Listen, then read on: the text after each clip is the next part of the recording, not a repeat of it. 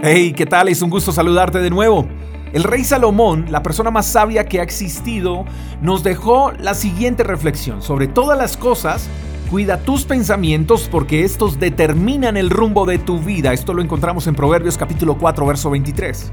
Es sorprendente cómo una persona refleja con sus hechos lo que produce con su mente. La gente habla de acuerdo a lo que tiene en su mente. Sencillamente, mi querido amigo, la gente es lo que piensa. La pregunta es, ¿Con qué estás alimentando tu mente? ¿Qué tipo de literatura estás leyendo? ¿Qué tipo de música estás escuchando? ¿Qué tipo de conversaciones estás teniendo? Recuerdo que había un hombre con dos perros, uno de color blanco y otro de color negro, y cada vez que tenía que poner a competir a sus perros, se enfocaba en uno de ellos, y a ese era el que alimentaba y cuidaba mientras llegaba la competencia. Así que si el perro de color blanco era el que tenía que competir, pues el hombre reducía las raciones de alimento del perro negro y la mejor porción de alimento se la daba al perro de color blanco. Entonces, pues como es lógico, el perro que se preparaba para la competencia y el que estaba mejor alimentado empezaba a mostrar mejor estado y mejor actitud que el otro. Así que el perro negro empezaba a mostrarse desnutrido y con debilidad, mientras que el perro blanco cada vez se veía mejor. ¿A qué voy con todo esto?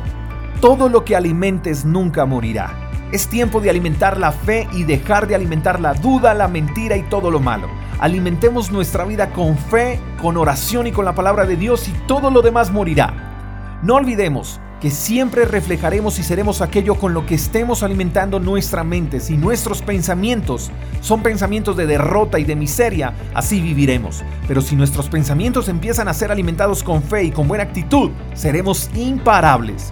Sigamos el consejo del gran Salomón Mantengamos nuestros pensamientos enfocados en lo bueno, en lo íntegro, en lo digno de admirar y de imitar y nuestras vidas estarán direccionadas a cosas extraordinarias. Eres el resultado de lo que piensas. Espero que tengas un lindo día, te mando un fuerte abrazo, hasta la próxima. Chao, chao.